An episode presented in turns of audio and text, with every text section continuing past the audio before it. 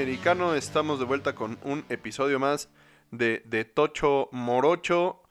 En el episodio de hoy hablaremos sobre los partidos más relevantes de la semana 13 y todas las noticias que nos dejó esta semana y lo que viene para la semana 14 ya de la NFL y cómo empieza a visualizarse esta playoff picture que tenemos para la postemporada de 2022.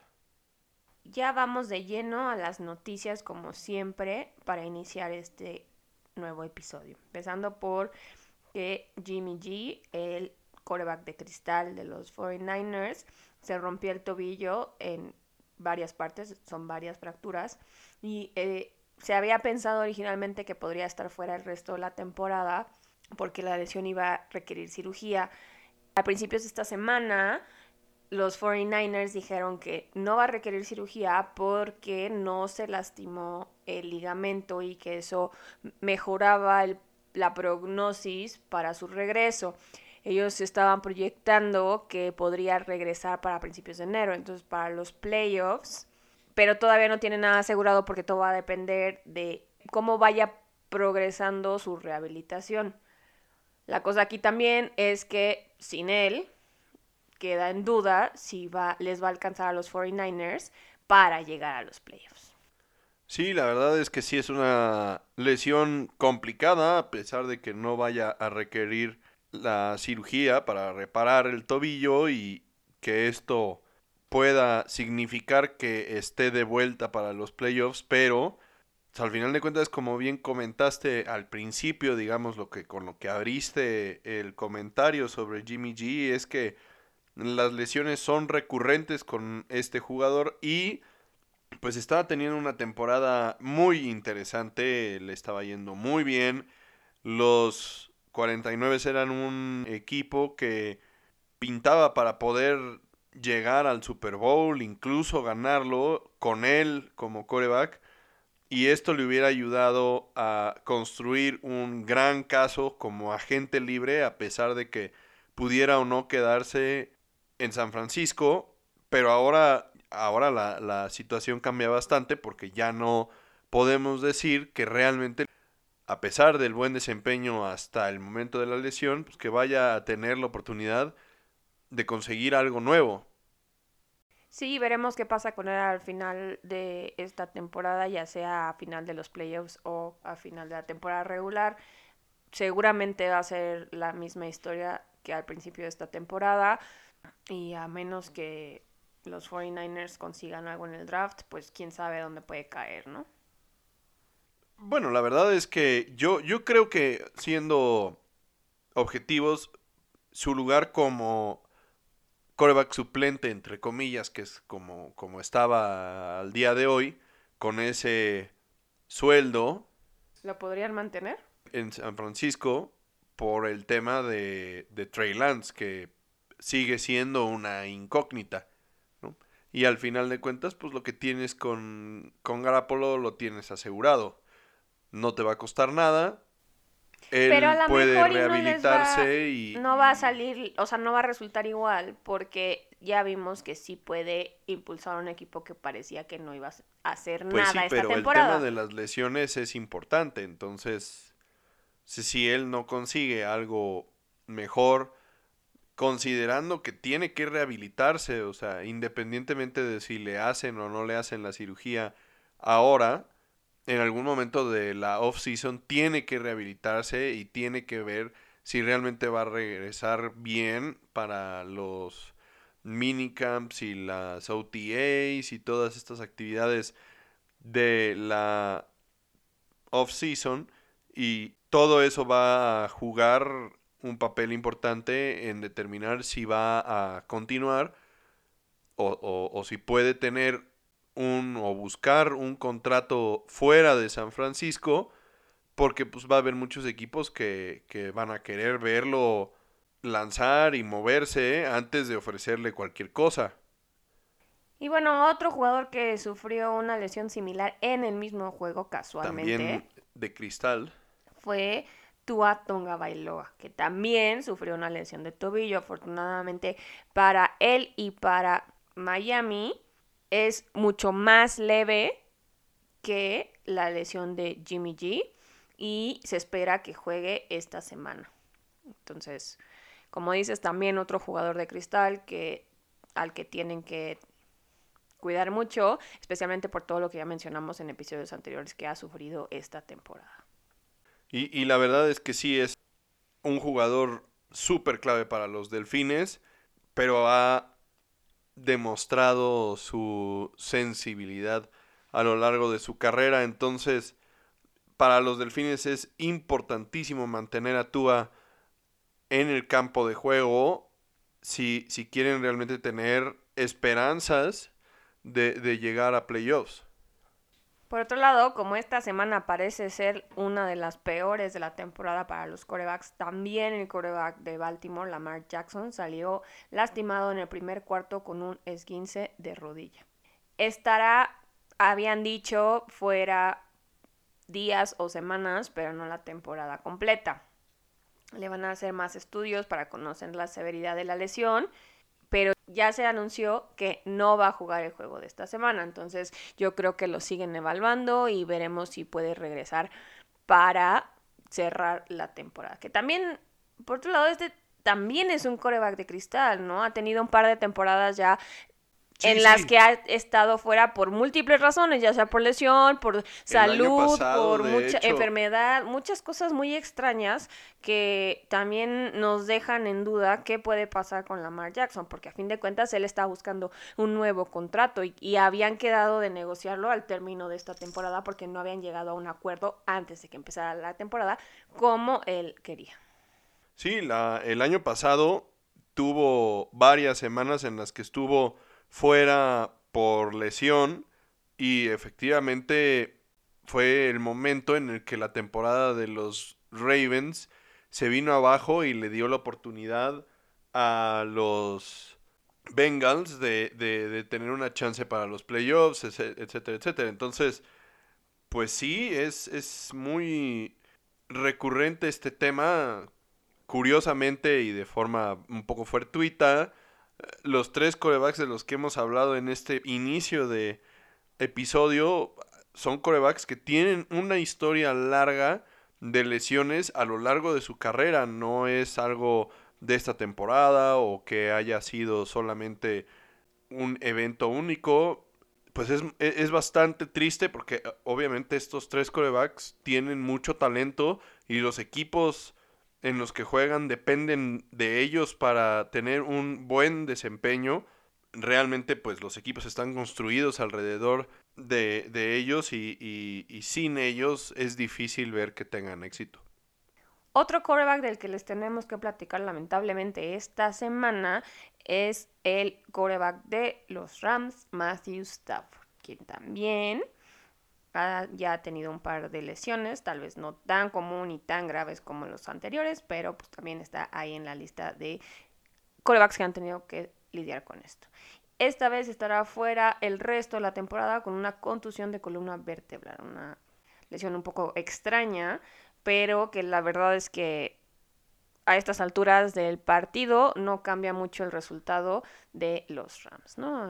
no, no puede irles peor ya de lo que les estaba yendo, a fin de cuentas tampoco ya están peleando por un lugar en playoffs, está muy lejos de, de lograrlo con un récord extremadamente perdedor, entonces pues mejor que se quede en la banca y se recupere al 100%.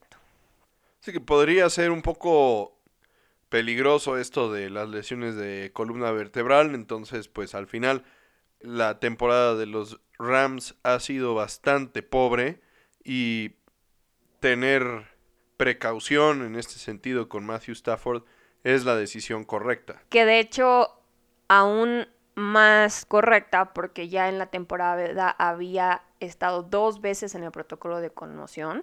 Entonces una lesión, como dices, de pues espina dorsal y sigue siendo una lesión neurológica y de hecho por eso lo pusieron primero en IR porque tenía todavía sensación de entumecimiento en las piernas que también ahora es parte de los síntomas para dejarlos fuera por conmoción.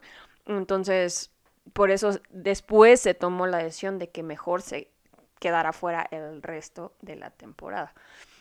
Que esto nos lleva a la siguiente noticia, porque cuéntanos qué decidieron hacer los Rams para sustituirlo.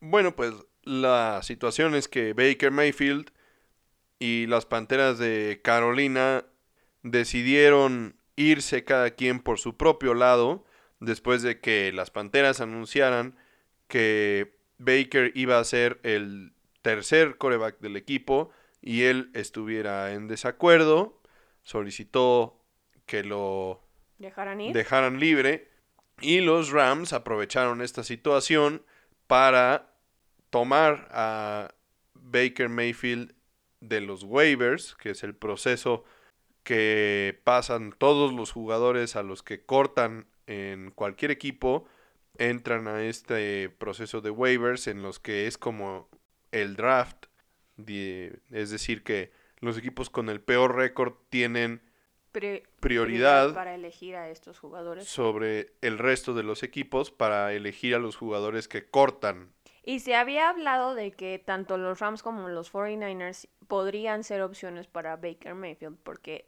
como ya comentamos, también los 49ers estaban en esta situación de haberse quedado sin su coreback titular. Aquí lo que se dice es que los 49ers ni siquiera pusieron una oferta por Baker Mayfield o sea, dejando de lado que los Rams tuvieran prioridad para conseguirlo, no hicieron este movimiento. En parte fue porque ya habían dicho que probablemente Jimmy G podía regresar para los playoffs, entonces que podían aguantar con su Mr. Irrelevant Purdy, pero la verdad es que a mí me parece un, un movimiento bastante arriesgado, que no les iba a caer considerando que los Rams estaba antes que ellos en la fila.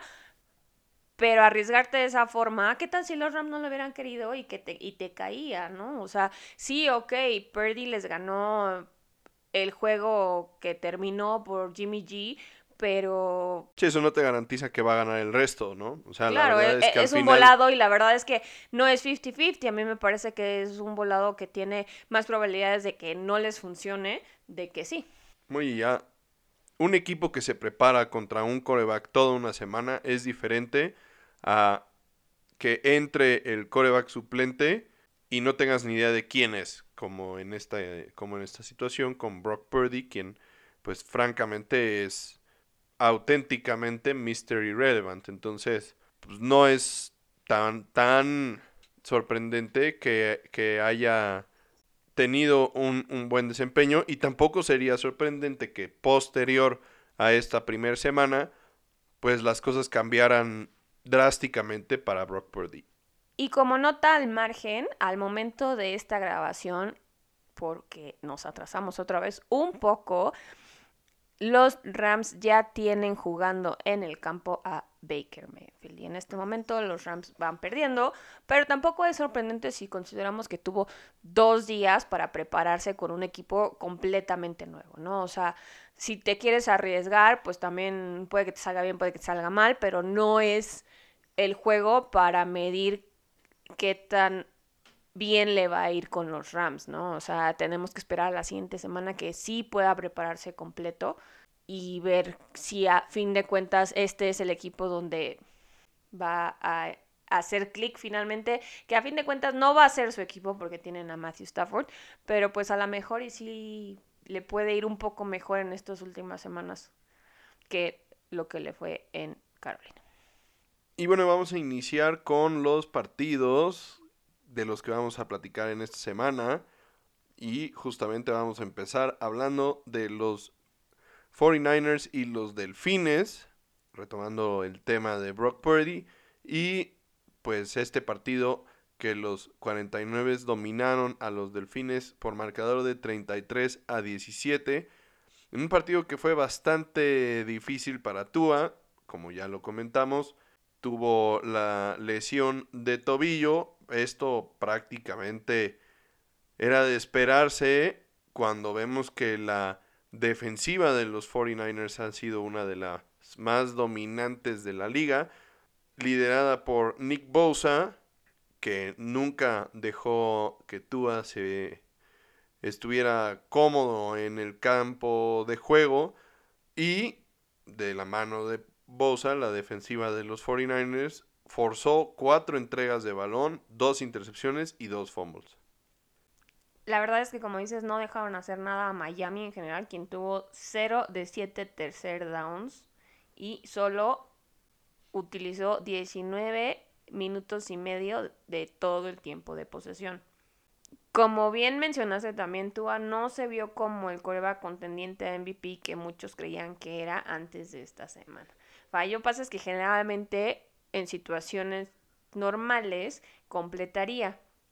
Y sus estadísticas tampoco son nada sorprendentes, con 18 de 33 pases completos, 295 yardas, dos touchdowns, pero las dos intercepciones que ya comentabas. Sí, el juego de los de por tierra de los Delfines tampoco ha ayudado a este equipo y, y no lo ha hecho en toda la temporada y bien podría ser este su talón de Aquiles pensando en los playoffs. Y, y, francamente, pues depende completamente de Tua, de Jalen Waddle y de Tyreek Hill para ser una de las ofensivas más explosivas de la liga, efectivamente, pero no son balanceados y para tener éxito en los playoffs, pues hay que tener un juego por tierra que por lo menos haga segunda y no es el caso de Miami. Por su parte, Brock Purdy tomó las riendas del equipo de los 49ers después de la lesión de Garoppolo, como ya platicábamos cuando hablábamos de su lesión, y tuvo un buen desempeño involucrando a Christian McCaffrey, quien fue el líder receptor y corredor del equipo. McCaffrey terminó el día con 145 yardas de scrimmage y un touchdown. Y Purdy terminó con 210 yardas, dos touchdowns y una intercepción lo que le alcanzó para quedarse con la victoria. Pasando al siguiente partido del que vamos a platicar, uno de los más interesantes de la semana, otro partido que enfrentaba a dos equipos contendientes a los playoffs y posiblemente al Super Bowl, y hablamos justamente de la visita de Kansas City a Cincinnati, y fue un partido que los Bengals se llevaron 27 a 24 y pone a Joe Burrow con tres victorias en tres juegos contra los jefes en su carrera. La verdad es que los Bengals sí salieron con todo al campo, consiguieron dos touchdowns en sus primeras dos series. Parecía que iban a apabullar a los Chiefs, pero estos alcanzaron a despertar para irse arriba en el marcador 24-17 en el cuarto cuarto, pero ya no fue suficiente para parar a Cincinnati, que anotó 10 puntos sin respuesta para quedarse con la victoria. Parecía que Mahomes podría evitar una derrota al inicio de la segunda mitad, cuando saltó sobre dos defensivos para anotar un touchdown, muy al estilo de Michael Jordan, así clavando el balón por encima de, de los defensivos. Y en ese momento, volviendo al terreno, al emparrillado, era el segundo touchdown consecutivo para los Chiefs que empezaban a, a, remontar el marcador. Mahomes terminó el partido con 223 yardas y un touchdown por aire y el ya comentado touchdown por tierra, pero el detalle fue que justo cuando los Chiefs estaban acercándose en el marcador y parecía que lograban cambiar el momento del partido a su favor, Travis Kelsey tuvo un rarísimo fumble a mitad del campo en el siguiente drive ofensivo que cambió completamente el tono del partido. En ese momento, si los Chiefs hubieran anotado, si hubieran ido arriba del marcador, hubieran cambiado completamente el sentir del partido y todo lo contrario. Este fumble le dio vida a la defensiva de los Bengals, le dio también vida a la ofensiva de los Bengals que se había enfriado un poco después de el medio tiempo y finalmente fue decisivo para el marcador final. Los Chiefs iban arriba por cuatro puntos y de haber anotado en esa serie hubieran sellado el partido. Solo tuvieron dos jugadas de más de 20 yardas en todo el partido, dando por primera vez la sensación de que les hacía falta ese deep threat que era Tyreek Hill. Joe Burrow tuvo un día bastante sólido con 286 yardas y dos touchdowns, que a pesar de no ser impresionante, su liderazgo, temple y sobre todo su capacidad de no cometer errores sacó adelante a su equipo en un juego bastante difícil.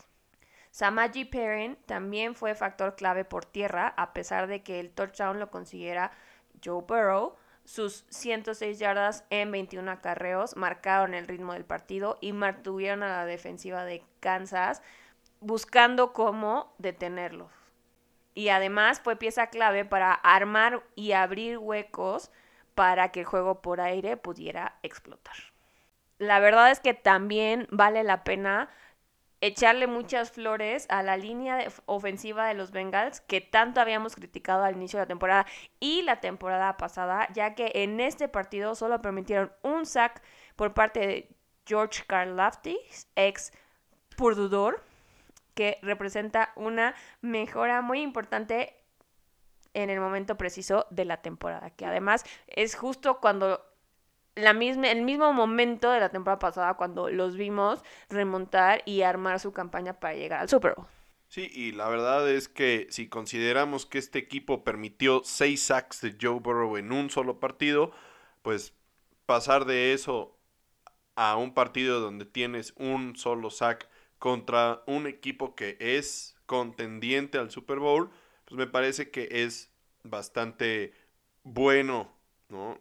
Evidentemente los Chiefs no son un equipo conocido por ser de los que más o mejor presionen al coreback, pero igual un equipo contendiente siempre pues tendrá una defensiva decente y, y, el hecho de que la línea ofensiva haya mejorado hasta este punto sí da esperanza para que posiblemente veamos a los, a los Bengals perdón, de vuelta en el protagonismo de los playoffs.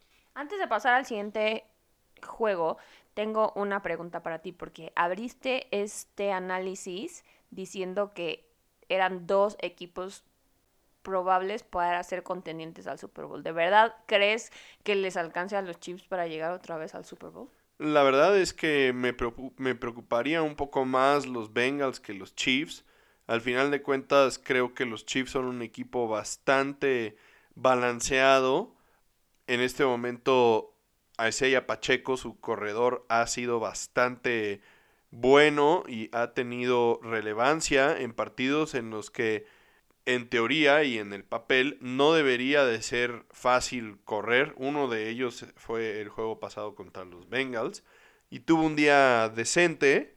Y por otro lado, pues, tener a Patrick Mahomes, quien es para muchos el favorito para ganar el MVP de la liga, pues obviamente es un tema que tiene muchos intangibles, ¿no? Y, y podríamos obviamente argumentar que corebacks como Joe Burrow, o Dak Prescott, por ejemplo, o Josh Allen, tienen estos mismos intangibles, ¿no? Obviamente, pero creo que en ciertos momentos de, del partido, o sea, bueno, obviamente los Bengals, digo, a pesar de que en este momento hablamos muy bien de la línea ofensiva, pues sigue siendo una incógnita contra equipos que tengan un, alto nivel de, presión al coreback o, contra equipos que, tengan jugadores estrellas, como por ejemplo podría ser Dallas y Micah Parsons, por ejemplo,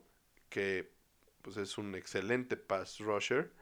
Por otro lado, hemos visto a Josh Allen cometer errores que parece que es que está buscando hacer mucho y, está forzando algunas cosas y no, no está yéndose por las lecturas fáciles.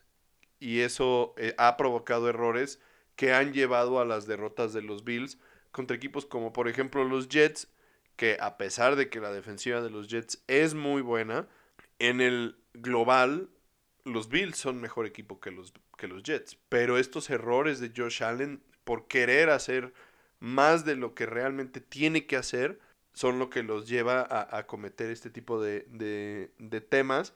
Y pues por ejemplo hablando de Dak Prescott, pues también lo hemos visto tener este, este tipo de cosas así, de, de, que quiere poner el balón en una ventana tal vez muy corta o muy chica y entonces le interceptan y demás y eso pone a los o ha puesto a los vaqueros en situaciones complicadas y lo hemos dicho varias veces que digo en el juego de los de los gigantes en el juego contra los Colts también el, el inicio del partido fue bastante malo justamente por esta situación. Entonces yo creo que un coreback que no comete tantos errores es Patrick Mahomes.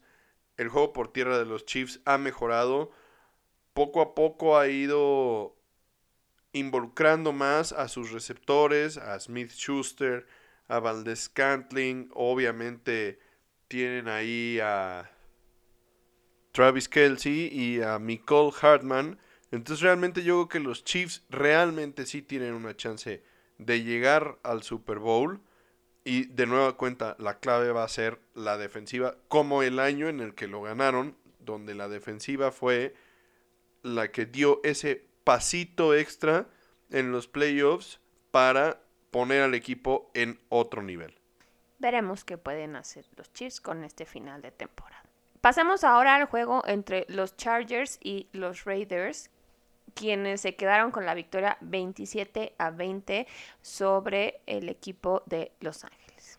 Al inicio parecía que los Raiders iban a regalar el partido porque por alguna razón inexplicable decidieron no utilizar a Devante Adams en los primeros cuatro drives del partido, o sea, los primeros 18 minutos que si consideramos. Es un cuarto completo. Sí, y no fue nada inteligente. Y obviamente los resultados no fueron los que esperaban, que la verdad es que yo no sé qué esperaban, pero bueno. Y esos cuatro drives terminaron en despeje, fumble, intercepción y otro despeje. Afortunadamente los coaches se dieron cuenta del error, despertaron y en cuanto empezaron a usar a Adams, voltearon la desventaja 10-0 que tenían para dominar el resto del partido. La verdad lo más increíble de todo esto es lo que están haciendo los Chargers, quienes teniendo a uno de los jugadores que tienen más talento y más prometedores en la liga el día de hoy en Justin Herbert, han encontrado la forma de frenarlo con un playbook bastante extraño, una línea ofensiva que honestamente no tiene ni pies ni cabeza y la verdad de o sea, al final de cuentas parecen solamente tener a Austin Eckler y todos los demás no existen. Durante los primeros tres cuartos Herbert estuvo muy presionado por la defensiva ranqueada 31 de 32 en sacks. Y, como ya lo mencioné, no tienen armas. La mayoría de los pases que le mandan a Herbert pues son pases cortos que usualmente están direccionados a Austin Eckler.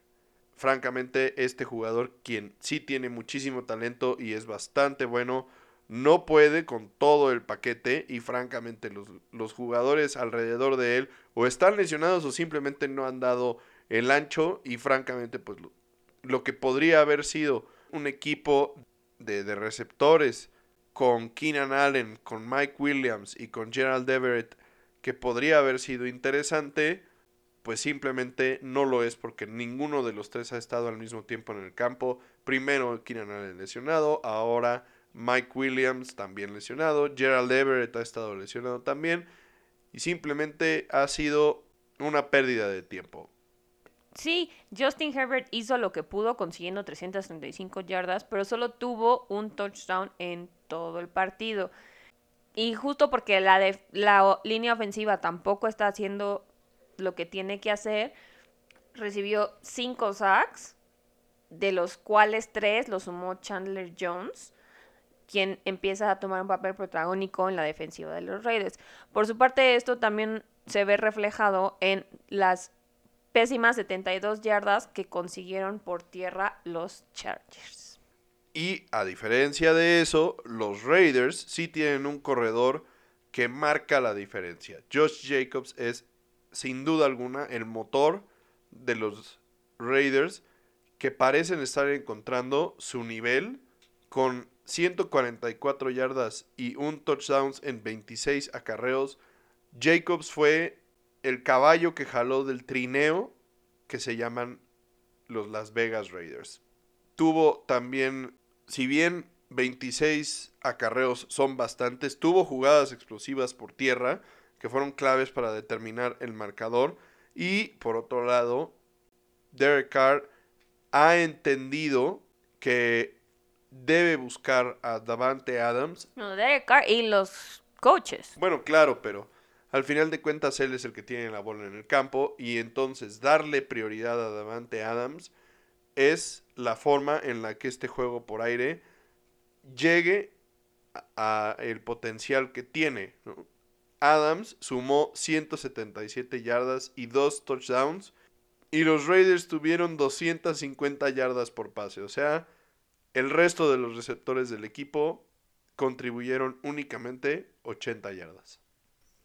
Pasando a un juego divisional que habíamos dicho que era importante mantener en mente, no por el nivel que traían uno de los equipos, sino por lo que podría significar para los Seahawks, que están peleando en este momento el liderato de la división y un puesto en los wildcards y que se ha vuelto mucho más importante considerando lo que está pasando con los 49ers. Y en esta ocasión los Seahawks les ganaron 27 a 23 a los Rams. Era un juego, como ya les dije, bastante importante y la verdad es que aprovecharon esta oportunidad contra unos super diezmados Rams y era justo lo que necesitaban después de perder dos partidos consecutivos. Y como bien habíamos mencionado en el episodio anterior, aunque los Rams están completamente perdidos sin Cobb, Robinson, Stafford y Aaron Donald, un juego divisional nunca te lo puedes tomar a la ligera porque se te puede complicar. Y esto fue justamente lo que les pasó a los Seahawks, quienes se vieron sorprendidos por la pelea que les dieron los Rams. La verdad, los Seahawks fueron constantes durante todo el partido y lograron ir ganando hasta el cuarto cuarto cuando los Rams de la nada explotaron y lograron irse arriba en el marcador 23 a 20 con 3 minutos por jugar. En ese momento fue cuando, después de haber encontrado un bache en el partido, Gino Smith levantó la mano y armó el drive perfecto para anotar nuevamente y retomar el liderato. Smith terminó con 367 yardas, 3 touchdowns, una intercepción y Tyler Lockett y DK Metcalf fueron los protagonistas de ese juego por, por aire, donde ambos tuvieron un touchdown y más de 125 yardas cada uno de las 367 que lanzó Gino Smith y tuvieron la capacidad de sobreponerse a las molestias que tuvo Kenneth Walker, quien, como ya sabemos, ha sido el corredor que ha como puesto en ritmo a los Seahawks en esta parte de la temporada. Lamentablemente no pudo terminar el partido por las molestias que tuvo en la pierna, pero el juego por aire logró tomar la estafeta y llevar el partido a la victoria. Lo contrario con la defensiva, porque ha sido poco efectiva en los últimos tres partidos de la temporada. La verdad es que no ha generado ningún impacto, a diferencia de en algún momento de la temporada cuando empezamos a hablar de que podía ser el renacer de la Legion of Boom, aunque era todavía muy temprano porque es una defensiva joven empezaron muy lentos, tuvieron este pico que nos hacía tener esperanzas, pero han tenido un par de juegos bastante malos y con todo y todo pues lograron sacar este juego muy muy importante. Pasamos ahora a la sección de Rapid Fire Y vamos a iniciar con el partido del domingo en la noche que enfrentó a los Colts y a los Cowboys con resultado de, wait for it, 54 a 19 a favor de Dallas. Y la verdad es que este juego fue una fiesta para la defensiva de los Vaqueros, quienes generaron cinco entregas de balón, cuatro de ellas en el cuarto cuarto, donde Dallas anotó 33 puntos, el tercer equipo en la historia de la liga en lograr ese récord. Y la verdad, no fue un partido dominado por los vaqueros en la primera mitad, pero vaya que la segunda mitad fue una fiesta. Sí, del lado de la ofensiva, CD Lamb y Michael Gallup brillaron días antes de recibir la tan esperada visita de Odell Beckham Jr. ¿Será que este squad realmente necesite aventar la casa por la ventana para pagarle a OBJ cuando su cuerpo de receptores está empezando a encontrar ritmo? La verdad es que la química del equipo se ve bastante bien en este momento y sería muy arriesgado meter un ingrediente nuevo a, esta receta que han encontrado. Durante la semana ya se dio la visita de, de Odell. Jerry Jones no se ve convencido, más que por el tema de, del vestidor, porque OBJ no, no se prestó a, hacer drills, a correr, a algunas pruebas físicas y esto le genera dudas de que realmente pueda estar listo para jugar pronto. Y es bastante entendible, ¿no? Porque viene de lesiones complicadas y necesitas, o sea, es como si quisieras comprar un coche y no te dejaras hacer una prueba de manejo, ¿no? O sea, tú vas a le vas a pagar vas a hacer una inversión significativa por algo, pues necesitas ver cómo funciona eso, ¿no? O sea, si te acomoda, si no te acomoda, a lo mejor y sí funciona al 100, pero no es lo que estás buscando.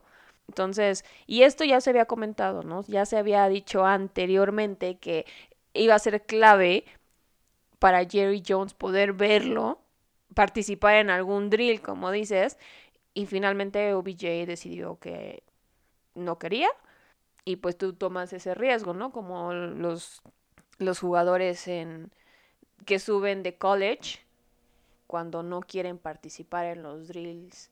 Sí, del combine. Del combine, ¿no? O sea, tú te arriesgas a que te digan, bueno, por, pues, ¿cómo, te, cómo me, te puedo creer que, que puedes hacer todo lo que dices si no quieres hacer algo? Por su parte, la ofensiva de los Colts tuvo más entregas de balón que conversiones en tercer down, con cuatro. Y su ofensiva llegó a este juego en sexto lugar de la liga, pero permitió tres touchdowns en el último cuarto. Y bueno, esta es la segunda vez en la temporada que pierden tres juegos consecutivos con un, un head coach diferente, ¿no? Recordemos la contratación de Jeff Saturday.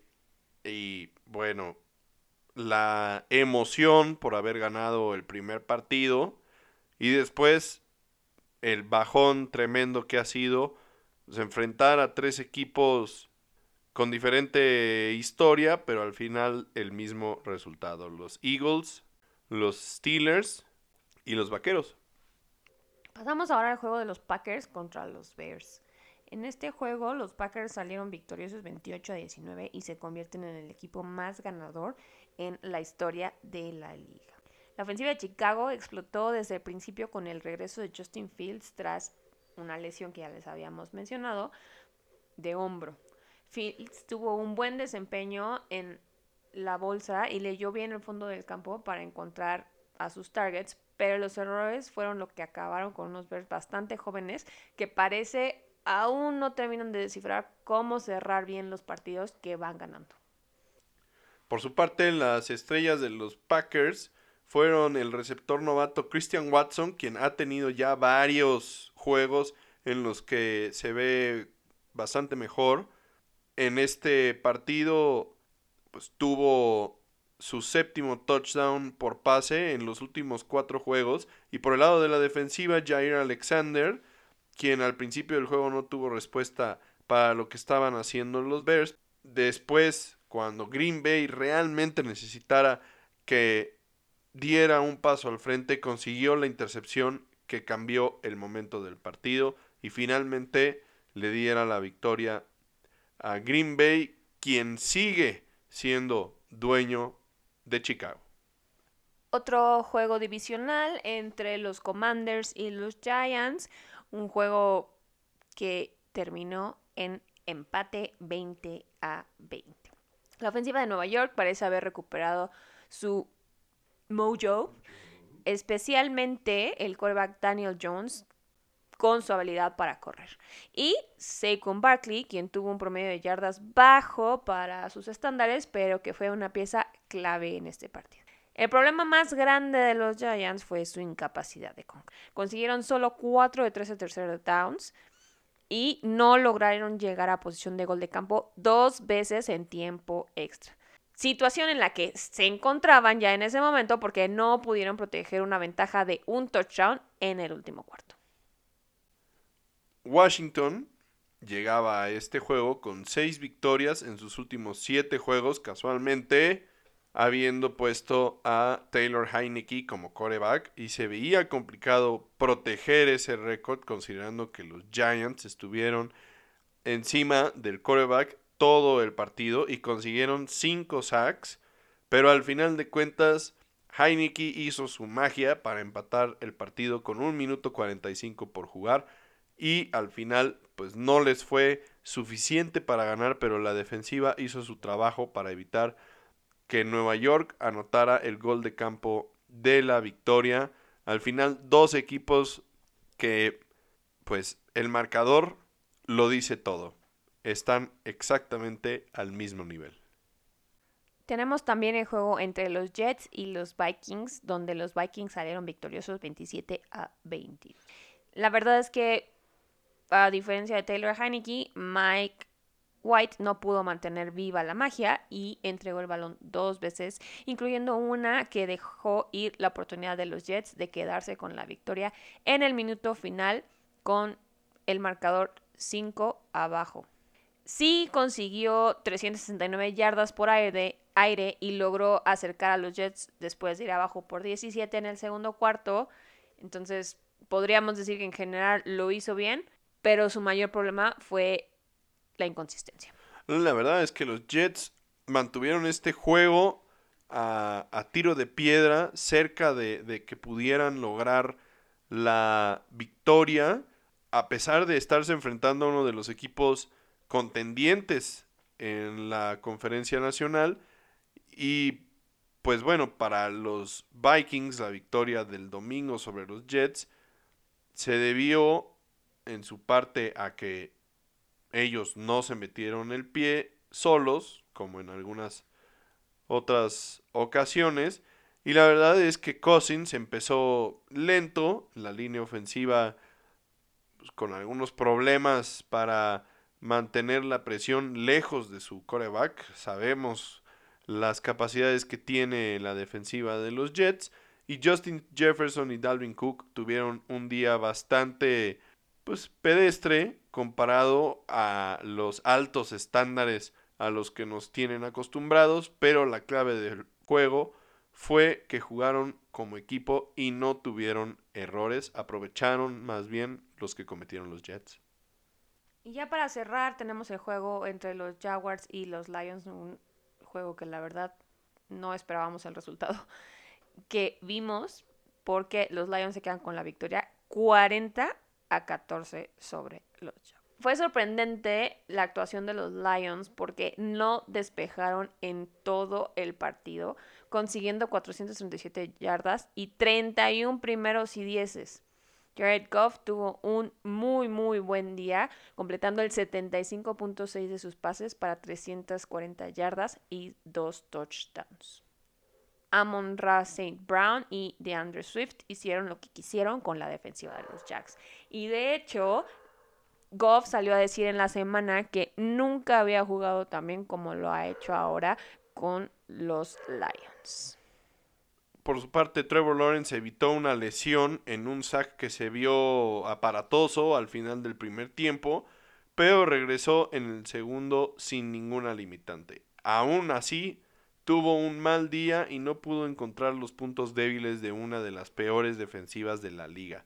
A comparación de Goff, completó solo el 54.8% de sus pases para 179 yardas y un touchdown. Los errores de la ofensiva entre fumbles y pases incompletos o que simplemente no cachaban fueron lo que hundió a Jacksonville en este partido. Y antes de cerrar esto, la verdad es que este resultado es muy, muy, muy preocupante para Jacksonville porque regresamos a la misma inconsistencia que hemos visto de Trevor Lawrence, ¿no?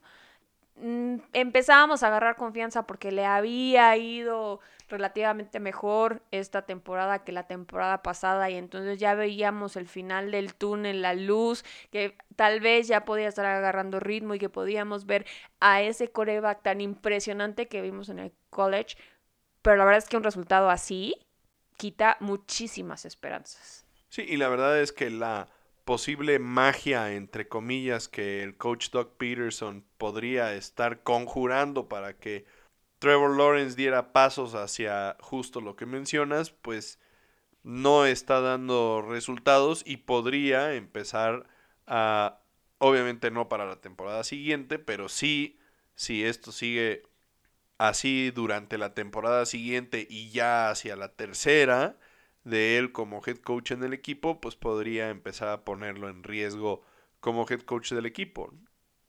Y bueno, hasta aquí el análisis de los, de los juegos más interesantes de la semana pasada.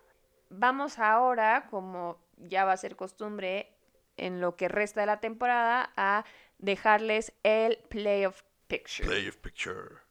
Empezando por la conferencia nacional, los equipos que lideran ahorita sus divisiones son en primer lugar los Eagles, en segundo lugar los Vikings, en tercer lugar los 49ers que se están aferrando con dientes y uñas y todo. Garras.